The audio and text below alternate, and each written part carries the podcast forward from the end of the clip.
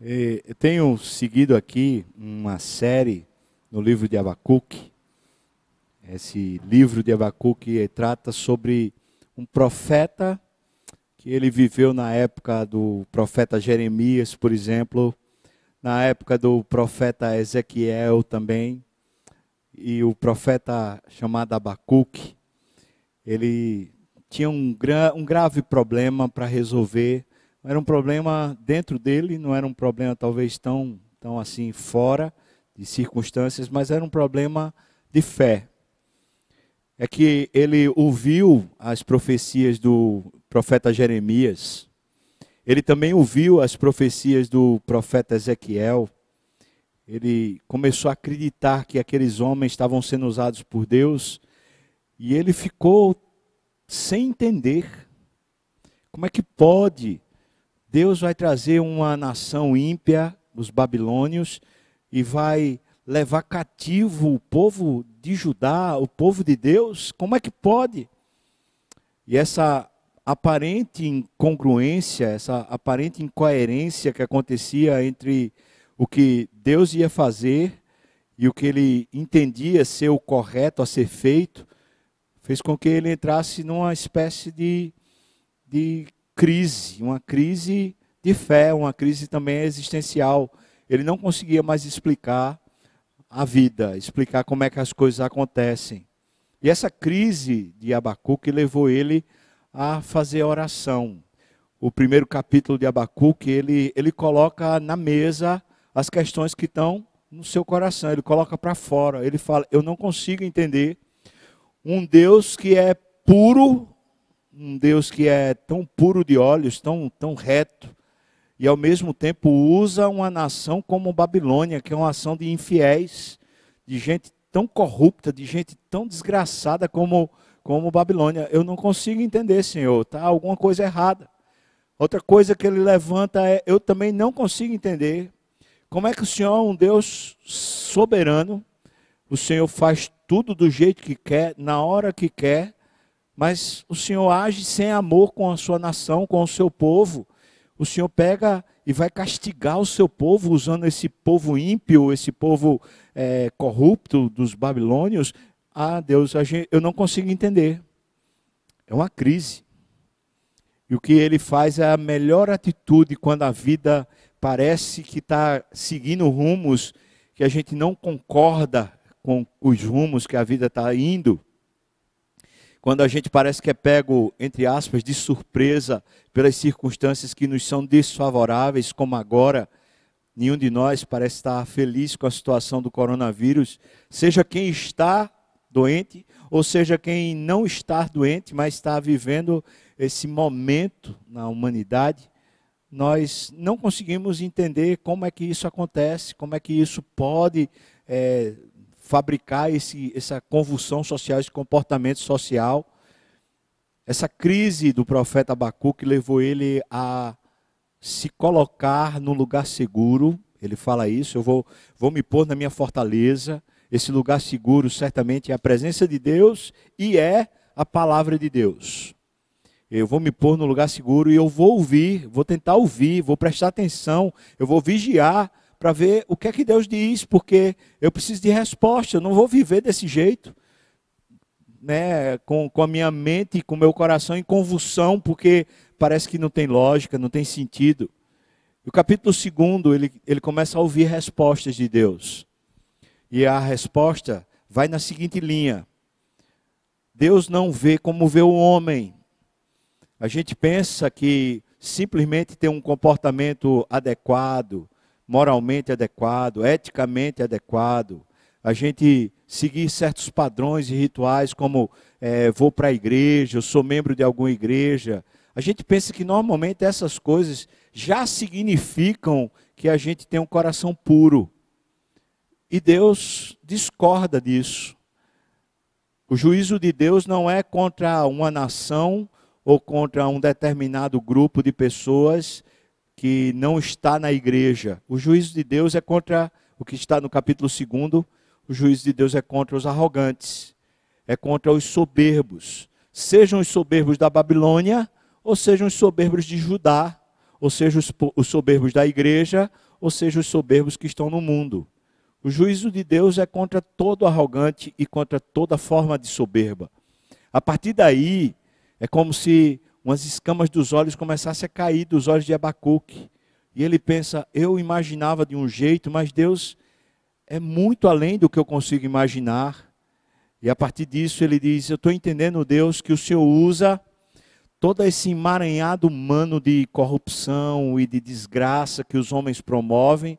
O Senhor usa isso para que, à medida que eles vão se abatendo, a sua glória enche a terra. O conhecimento da tua glória comece a encher a terra. E ele chega a uma conclusão a respeito de Deus e a respeito dessa, dessa coisa dos homens, dessa arrogância dos homens. Deus está no seu santo templo, ou seja, Deus continua no seu mesmo lugar. Deus continua no centro da história. Deus continua sendo adorado. Deus continua sendo o regente de tudo que há. Deus está no seu mesmo lugar. Deus está no seu santo templo. Mas cale-se diante dele toda a terra, ou seja, todos os movimentos de arrogância e de, de aviltamento humano eles na verdade diante de Deus estão calados. Ninguém pode com o Senhor, ninguém governa o Senhor, e a justiça do Senhor é justa. É, parece até um erro a gente dizer isso, mas é assim mesmo. Ou seja, Deus é justo e ele age com justiça, ele é correto, ele é bom, ele é generoso, ele é amável, ele age com graça, com misericórdia. E nada disso é contrário à natureza de Deus o seu amor e a sua justiça estão juntos, estão atrelados. É por isso que a terra tem que se calar e é por isso que ela se cala. O capítulo 2, ele, ele termina com essa sentença. O Senhor está no seu santo templo, cale-se diante dele toda a terra. Sendo assim, a gente entra no terceiro capítulo. Terceiro capítulo chega uma hora que é na oração que Abacuque vai fazer, que ele diz: Os caminhos de Deus são eternos. Essa hora é quando ele finalmente diz: Eu tenho andado só no caminho dos homens, eu tenho andado só na lógica e na razão que funciona nos homens, mas eu preciso andar nos caminhos que são mais altos, nos caminhos que são da vontade e dos decretos de Deus. Eu preciso entender a história a partir de Deus e não a partir mim mesmo ou da lógica que funciona no mundo. Eu preciso me converter. E o terceiro capítulo conquanto todo o livro seja uma oração, mas o terceiro capítulo é uma oração que vira hino, que Abacuque canta. E deixa eu dizer uma coisa para você entender isso como é rico. É que quando um hebreu, naquela época, ele queria memorizar e ele queria que a família também memorizasse alguma, alguma coisa. Então, aquilo que ele tinha para escrever, ele transformava isso em um cântico, para que aquilo fosse cantado, cantado, cantado, e aquilo se tornasse um memorial. Então, não necessariamente era a melhor, melhor canção, melhor melodia, não necessariamente tinha uma, uma métrica perfeita, mas sim, era um hino para a memória.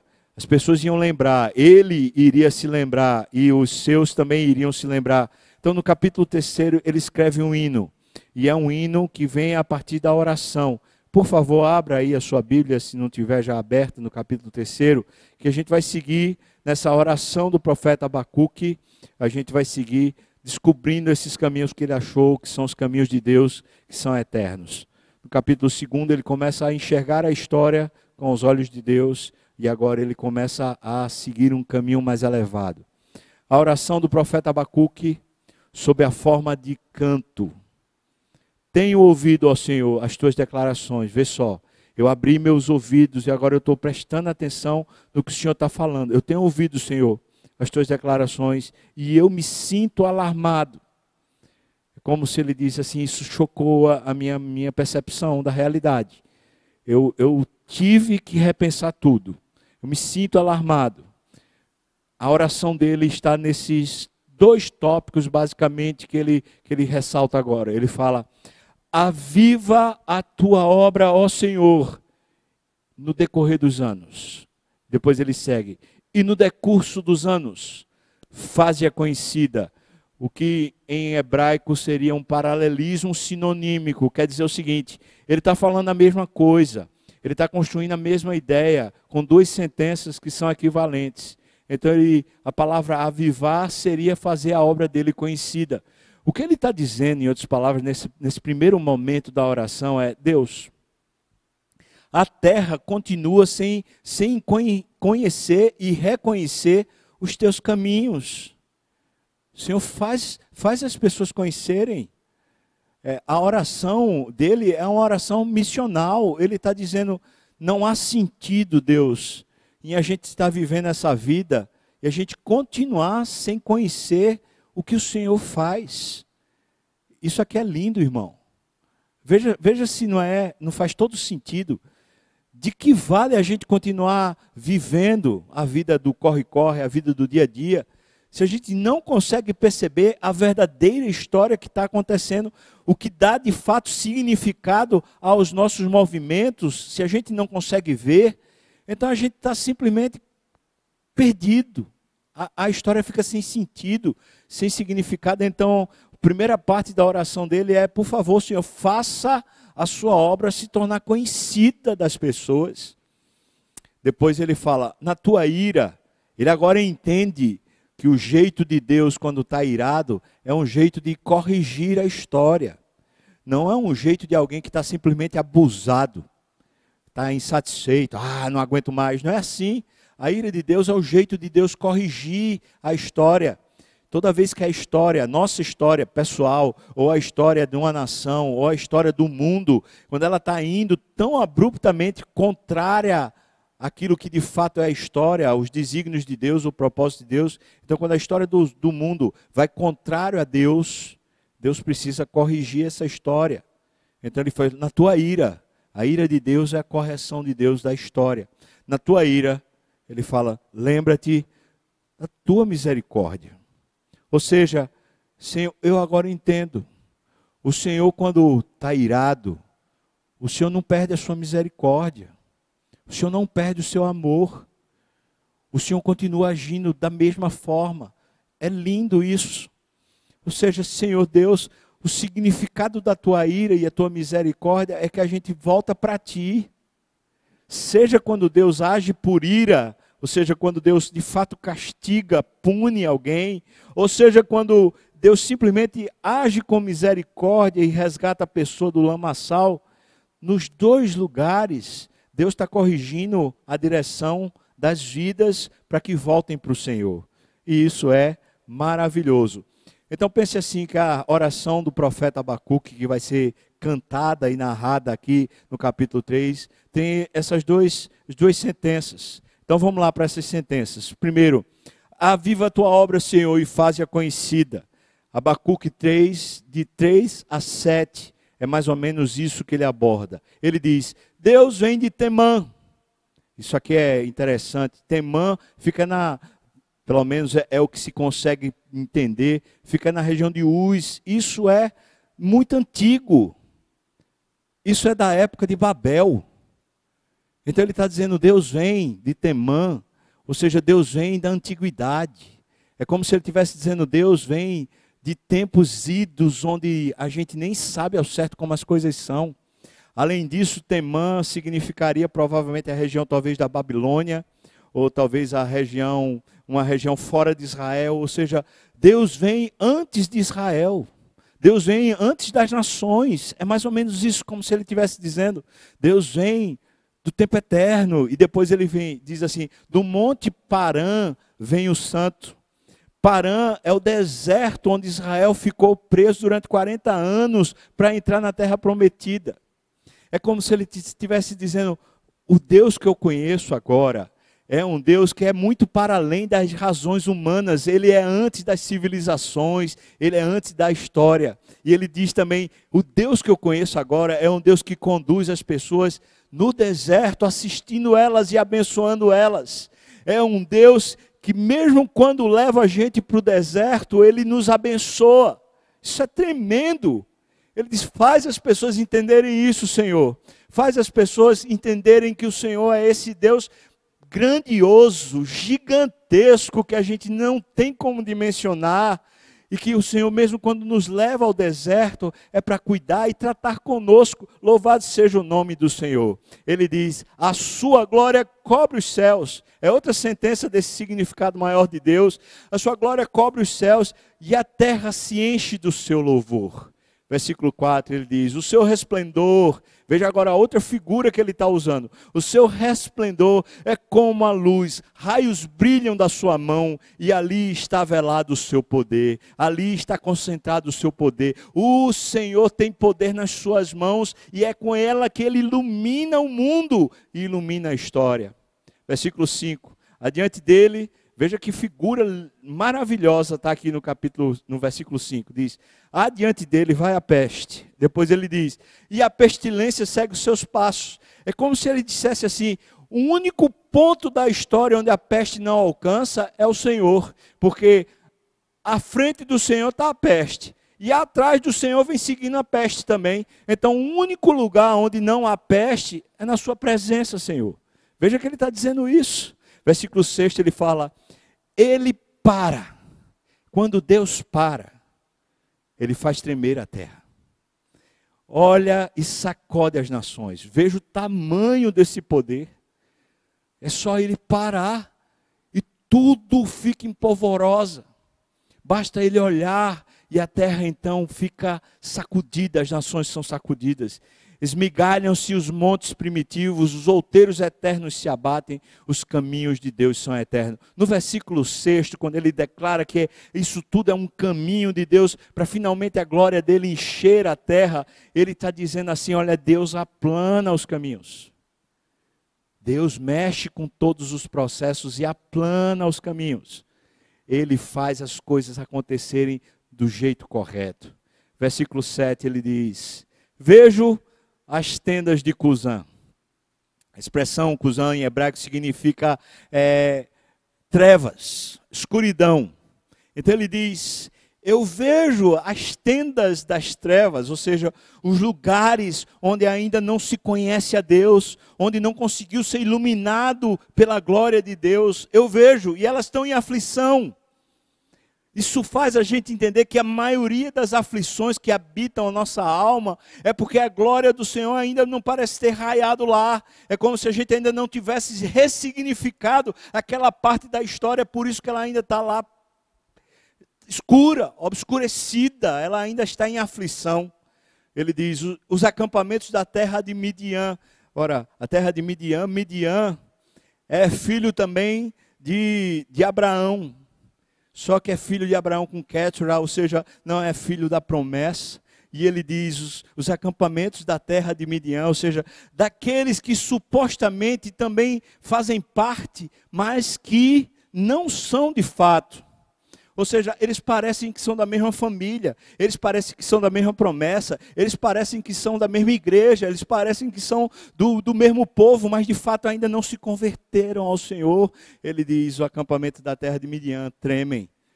Ou seja, aqueles que ainda não confiam realmente em Deus, aqueles que ainda não, não veem o poder de Deus e, e ficam, por assim dizer, desculpa, mas abestalhado com Deus, né?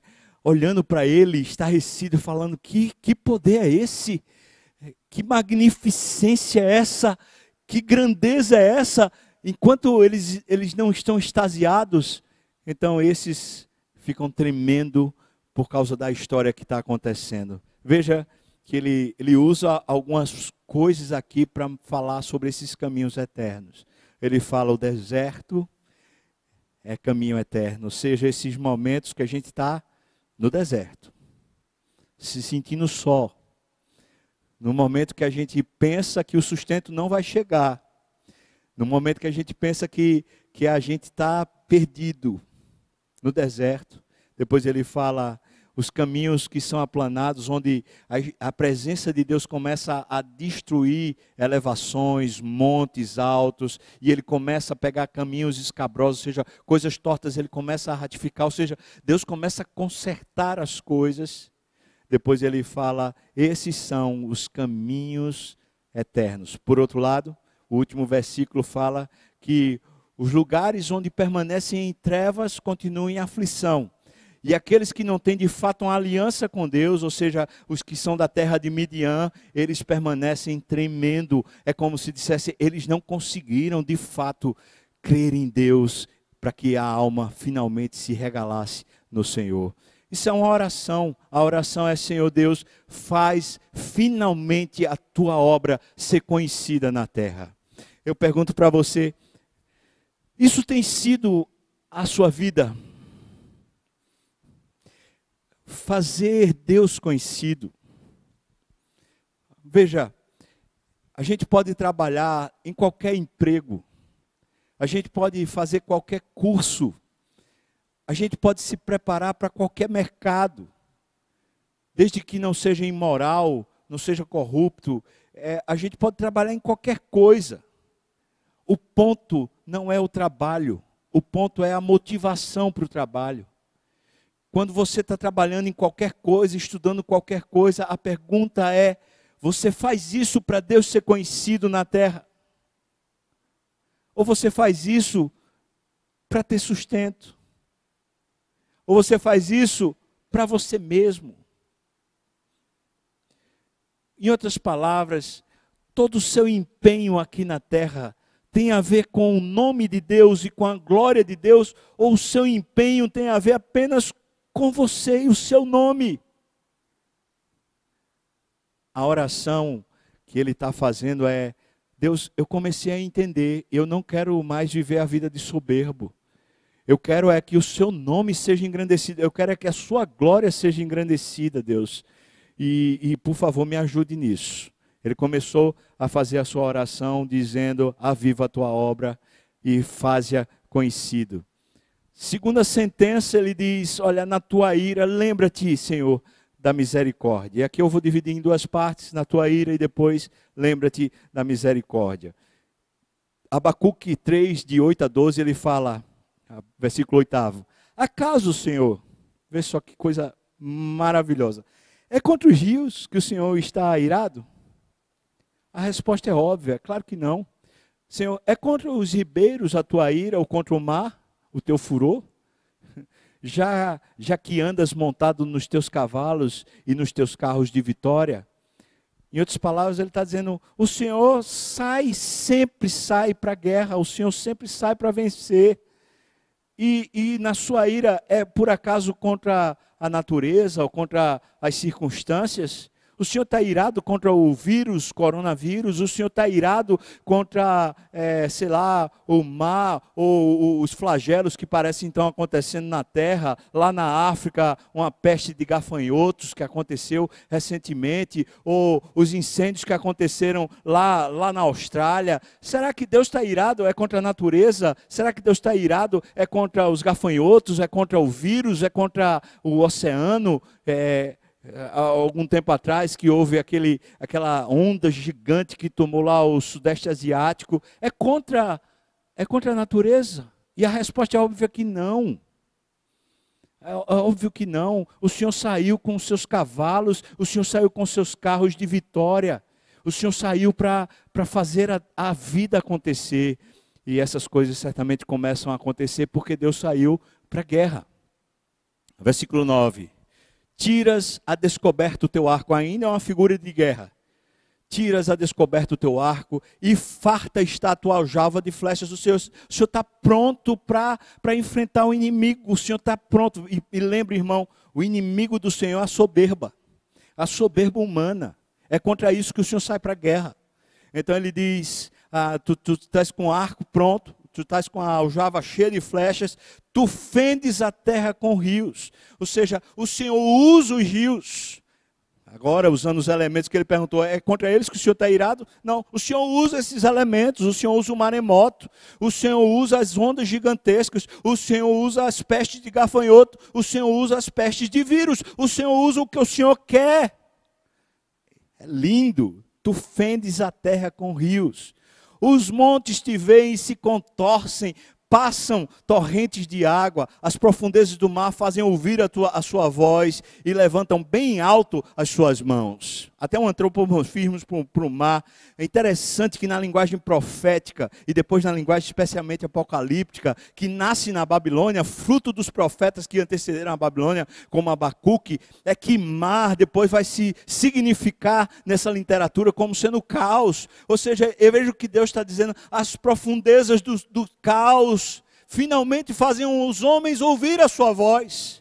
É como se precisasse, às vezes, que o caos chegasse no extremo para que finalmente fizesse sentido os homens olhassem e falassem: Ah, meu Deus, não tem a ver comigo, não tem a ver com o meu poder, não tem a ver com a minha história, não tem a ver com o meu nome, só tem a ver com o Senhor. É, é assim que Deus pega as suas flechas e começa a bater a arrogância.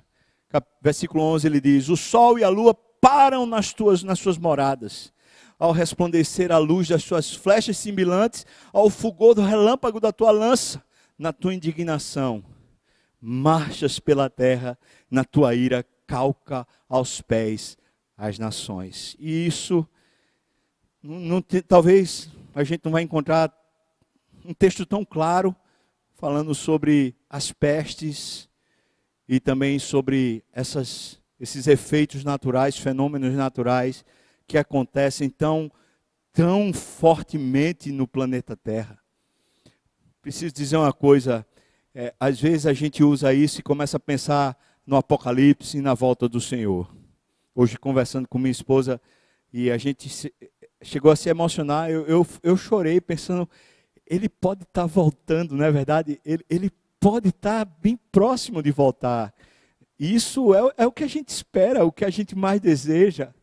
Desculpe, irmão, mas dá vontade de chorar pensar nisso, né? A beleza disso. Mas quando foi que na história humana não aconteceram essas coisas? E eu não quero lhe desestimular, porque a gente tem que continuar esperando a vinda do Senhor e, e ansiando pela vinda do Senhor, mas é só você olhar para a história. Quando foi que não houve peste? Quando foi que não houve maremoto? Quando foi que não houve as turbulências, os vulcões? Quando? Teve algum momento? Sempre houve. Lembra do dilúvio? Você lembra disso? Você lembra de Babel? Você lembra das pragas lá no Egito? Sempre aconteceu.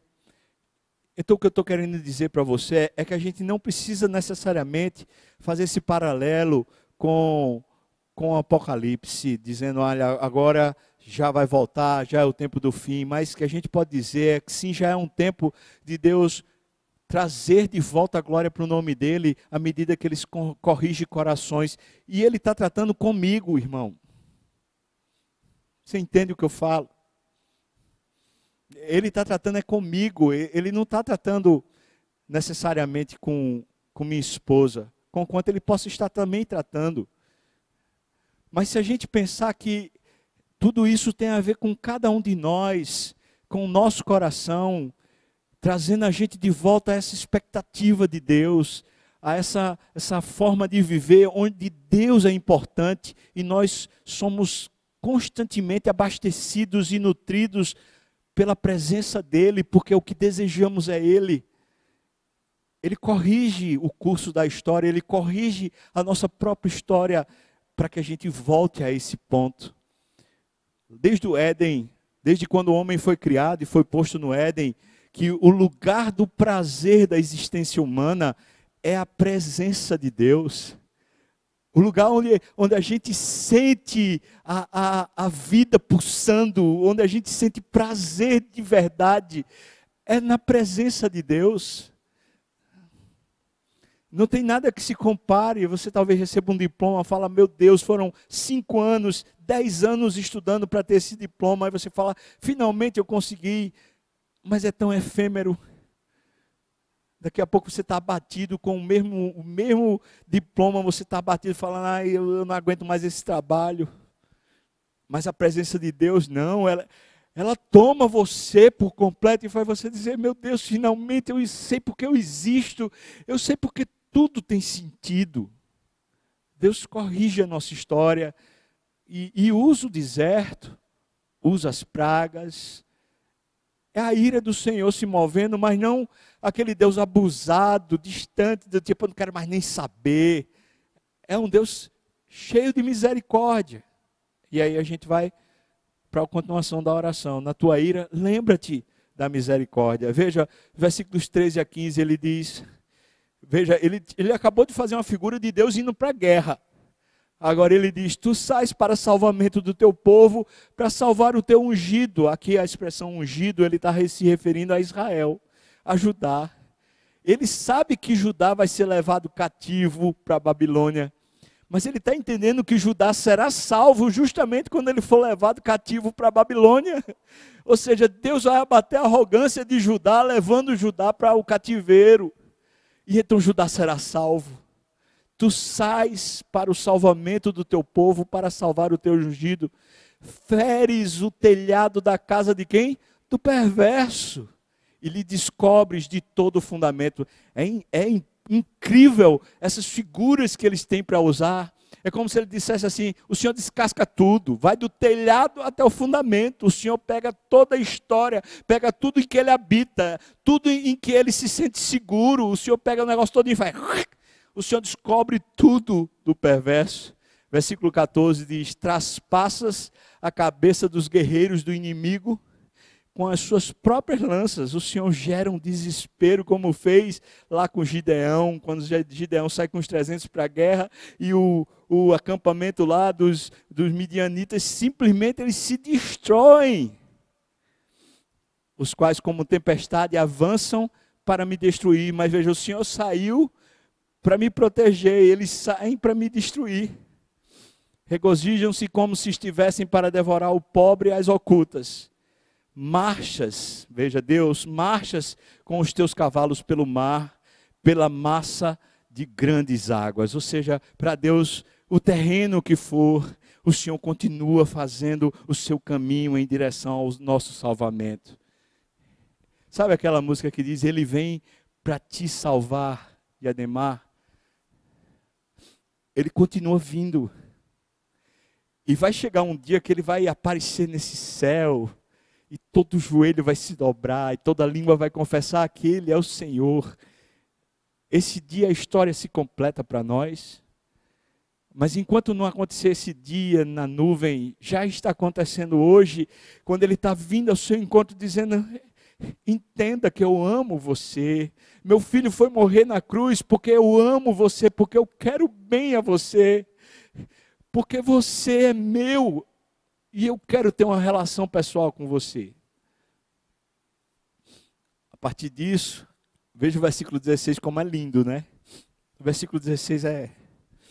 Ele diz: Eu vi a Deus.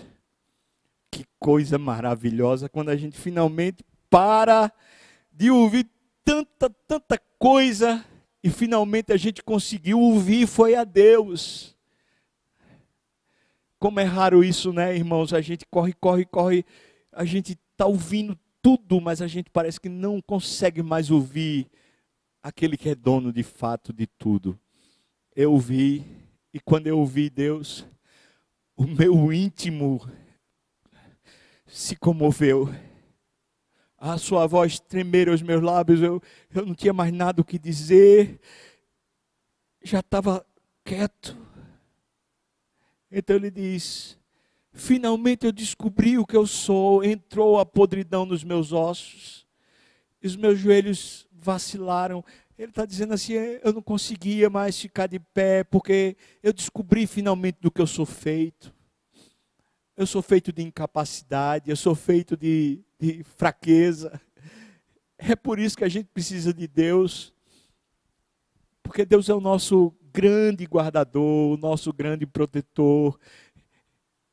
Ele é e nós ainda não somos. Meus joelhos vacilaram, pois em silêncio eu devo esperar o dia da angústia que virá contra o povo que nos acomete. E é lindo isso, pensando, eu vou aprender a observar o mover de Deus, porque eu sei que o Senhor vai terminar fazendo justiça, inclusive contra aqueles que agora vão usar de violência para comigo. Em outras palavras, ele está dizendo: Eu vou acreditar na sua justiça, Deus, completa. A justiça que me alcança e me faz me sentir podridão, me faz vacilar os meus esteios. Eu vou confiar também na justiça que alcança os ímpios que estão tentando me destruir. Eu vou confiar. Eu vou confiar. E então, a parte que certamente a mais conhecida de, de Abacuque, esses versos que vale a pena a gente memorizar, porque eles são aqueles versos que é como se fosse uma, uma fonte de água na hora que a gente está morrendo de sede. Sabe aquela expressão que a gente usa, a última Coca-Cola no deserto? É esse, é esse trechozinho da palavra, né? Veja, versículo 17, ele diz: Ainda que a figueira não floresça, lembra da figueira que Jesus queria o fruto e que não tinha fruto? Ainda que a figueira não floresça, nem haja fruto na vida, ou seja, não tem produção. Aqui são estações diferentes. Estações de tempos diferentes. Ele está dizendo, é um ano de improdutividade, é um ano que as coisas não, não aconteceram como deveria. Será que ele está falando 2020, hein? Ou seja, parece que tudo parou, parece que não há produção, parece que a gente vai cair no caos econômico, parece que finalmente vai tudo entrar em derrocada. Ainda, ainda que ainda que o produto da oliveira minta, em outras palavras, não tem, não tem, não tem fruto na oliveira, portanto também não vai ter azeite. Aqui está basicamente o centro da alimentação de Israel e aqui está basicamente o centro da economia de Israel. Não estou falando nos dias de hoje, não, estou falando nos dias de, do profeta. Eles viviam de comer o fruto da figueira, eles viviam de, de beber o suco da videira, eles viviam de, de, de aguar, né, por assim dizer, com o óleo da oliveira, eles viviam se servindo. Ele diz: ainda que os campos não produzam mantimento, ou seja, nem, nem a produção leiteira, nem a produção de carne, não tem produção nenhuma. As, as ovelhas sejam arrebatadas do aprisco, ainda por cima houve roubo, houve corrupção, alguém roubou o que a gente tinha, e nos currais não haja gado. Talvez morreram de fome, ou talvez também foram roubados. Em outras palavras, o versículo 17 está dizendo assim: Deus, eu agora estou entendendo que enquanto eu não colocar de fato uma verdadeira confiança no Senhor, não tem jeito, a minha história vai continuar sendo essa história do começo do livro, onde eu olho para o Senhor e não consigo entender. Porque as coisas vão continuar acontecendo na terra, o Senhor vai continuar se irando contra os soberbos. O Senhor vai continuar, às vezes, se irando contra a minha soberba. E então as coisas vão continuar acontecendo e vai, vai ter ainda as mesmas pragas. Se eu não confiar no Senhor, ainda que tudo entre em colapso e a gente tenha que ficar em casa de quarentena e a gente não possa mais produzir nada e de repente a economia mundial entra em polvorosa e de repente entra num caos econômico e ainda que o, o dólar vá para sete reais, dez reais, ainda que o euro pule feito galope, ainda que versículo 8, 18 fala, todavia, eu me alegro no Senhor, eu exulto no Deus da minha salvação. Em outras palavras, eu sei que podem acontecer as coisas ruins de verdade. E elas podem até me, me alcançar. Eu não vou estar isento de, de sofrer. Eu posso morrer por causa do coronavírus. Eu, eu, eu posso acontecer, pode acontecer qualquer coisa comigo. A ideia do profeta não é eu vou finalmente estar num lugar onde os acometimentos não me, não me alcançam. Não é isso. Ele diz, ainda que tudo isso aconteça, aconteça até comigo com a minha propriedade, com a minha própria vida. Eu estou aprendendo, Deus, eu estou aprendendo que a minha alegria é o Senhor. A, a, minha alegria não, não é o que eu faço, o que eu produzo, a riqueza que eu tenho, as estruturas que eu consigo criar. mesmo a estrutura familiar ou estruturas de poder que a gente cria, de governos, de dinheiro, de monopólio, de segurança. Nada disso é o que me alegra. Ele diz: Eu me alegro no Senhor. Eu exulto no Deus da minha salvação, porque no meio do caos, a única coisa que continua sendo rocha é o Senhor. E Ele vem para te salvar. Ele vai continuar vindo para te salvar. Nunca vai deixar de fazer isso. E o versículo 19 diz: O Senhor Deus é a minha fortaleza e faz os meus pés no meio do caos, faz os meus pés como os da corça. Ele me faz andar altaneiramente, ou seja, eu vou andar é feliz da vida e vou andar com o coração cheio no meio do caos. Eu tenho não é só esperança, uma esperança vaga. Ah, vai passar a quarentena, vai se resolver o, o, o coronavírus. Vai, vai, vai, essas coisas vão acontecer, mas depois delas vão vir as novas, né? As novas questões, os novos problemas, e depois dos novos problemas virão outros, porque não vai deixar de existir essas coisas. O ponto é o Senhor, à medida que é o ponto da minha confiança de verdade, minha salvação, a minha alegria, na medida que Ele é o ponto da minha fortaleza, eu corro velozmente, eu, eu, vivo a vida, ainda que em velocidade, eu vivo a vida no corre-corre da cidade, nas coisas todas, eu vivo a vida pleno. Isso é o avivamento do coração. É quando finalmente o que enche a nossa vida é Deus. Agostinho falou que existe um vazio dentro do ser humano que é do tamanho de Deus e que só pode ser preenchido por Deus. Muito antes de Agostinho está Abacuque, começando os seus escritos por causa do vazio começando a sua agonia por causa do vazio. Mas porque ele resolveu investigar o vazio no lugar certo, na presença de Deus e dizer com todas as letras, como eu, como eu chamei você para fazer, fala para Deus o que você não entende.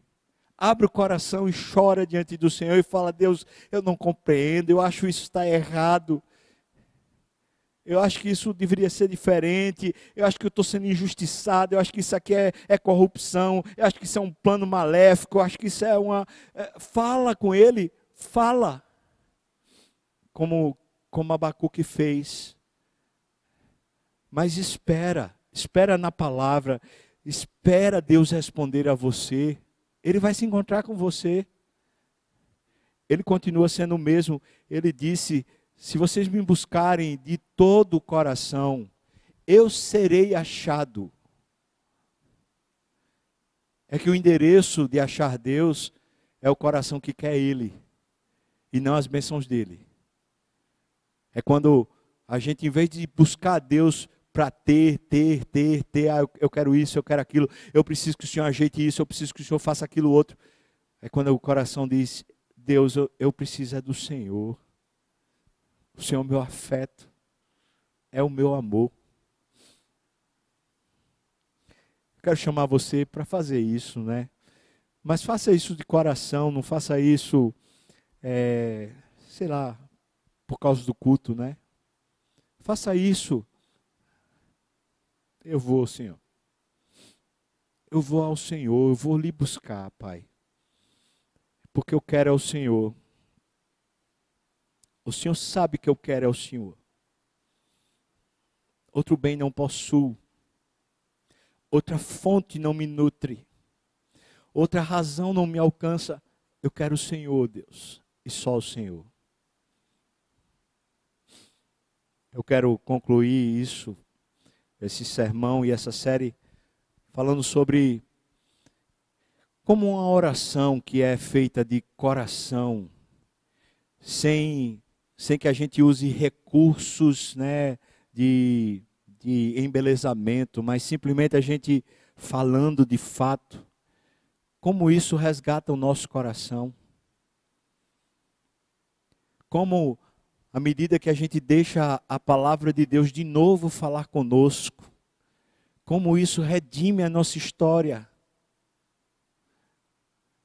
Eu sei que você já ouviu isso não sei quantas vezes, mas digo de novo: deixa a palavra falar com você.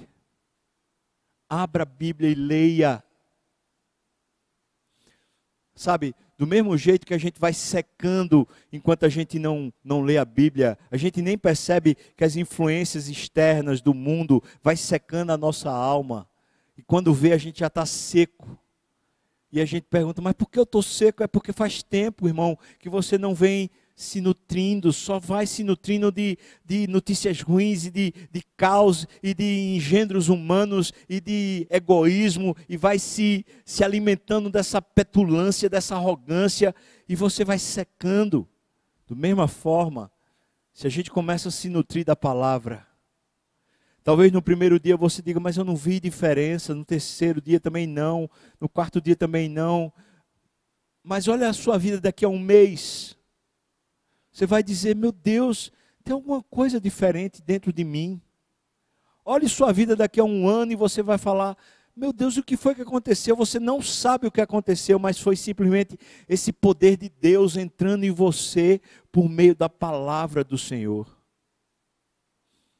esse momento de oração não litúrgico, não simplesmente você dizer, ah, vou passar duas horas, uma hora é, de joelhos orando, mas esse momento de oração que é você abrir o coração, fala com Deus.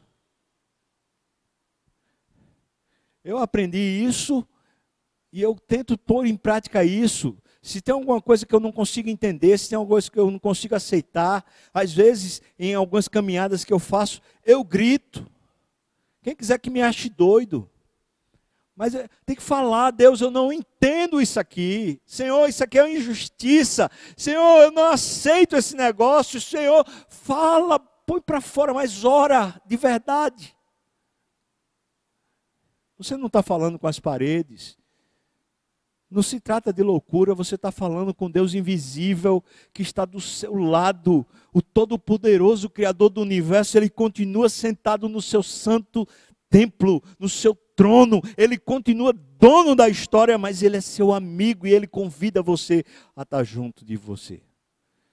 E é incrível como essas duas coisas simples que Abacuque faz, finalmente fazem ele ouvir de novo a Deus e quando ele ouve a Deus, finalmente a alma dele é restaurada.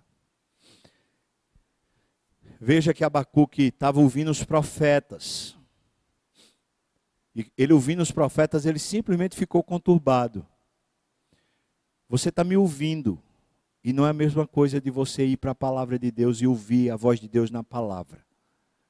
De repente você pode ouvir até outros sermões, outros pastores, ouvir outros cultos, e você pode se alimentar. Amanhã, uma hora da tarde, a gente vai estar junto de novo no momento de pastoreio.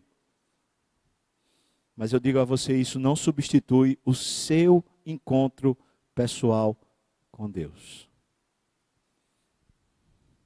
Você tem feito isso? Ou você está aqui como um deserto, como Padã, como Padã Arã, como aquele monte seco onde o povo ficou rodeando lá no deserto. Você está aqui como uma pessoa cheia de escuridão na alma, cheia de coisas que você não consegue aceitar, não consegue entender, meio que revoltado, meio que é, resmungando o tempo todo. Vamos reparar Falei ontem que o processo de Abacuque demorou dois, três anos para que essas coisas começassem a, a fazer luz na alma dele. Por isso ele passou um bom tempo investindo na oração e na palavra. Vamos fazer isso? Investir tempo na oração e na palavra. Vamos buscar Deus. É isso que faz sentido, irmão.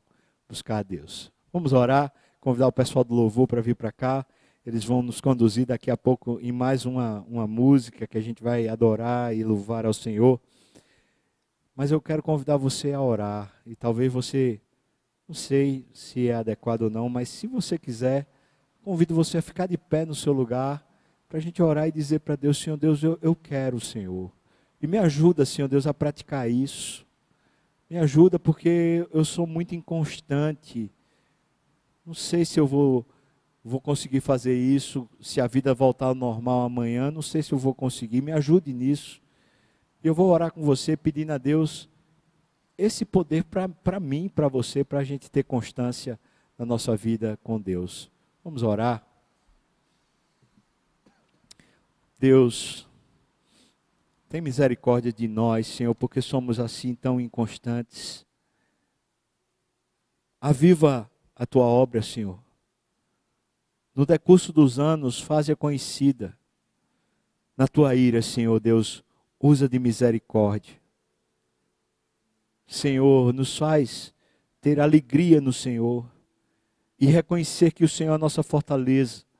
Senhor, nos ajude nessas práticas de dia a dia, Senhor Deus, de ler a tua palavra, tentar ouvir a tua voz, de orar e abrir o peito, o peito claramente, abri-lo de verdade diante do Senhor e, e ouvir a tua voz de novo, Senhor. Senhor, põe luz nas nossas trevas. Senhor Deus, dá-nos o alimento na nossa sequidão. Restaura a nossa força na hora que os nossos pés, nossas pernas começam a tropegar, começam a vacilar. Dá-nos, Senhor Deus, dá-nos de ti mesmo, Pai. Tem misericórdia de nós, mas nos alcance Levanta nossa alma de novo para que a gente tenha o deleite e o prazer de estar na tua presença, Senhor Deus. Bendito é o teu nome, bendito é o Senhor.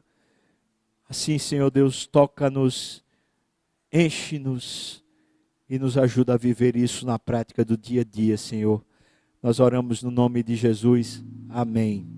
E que a graça do nosso Senhor e Salvador Jesus Cristo, o amor de Deus, o nosso querido e amado Pai, a comunhão, o consolo, a bênção, o poder, o avivamento do Espírito venha sobre nós, o povo do Senhor, não só agora, mas até quando o Senhor voltar e nos chamar para si.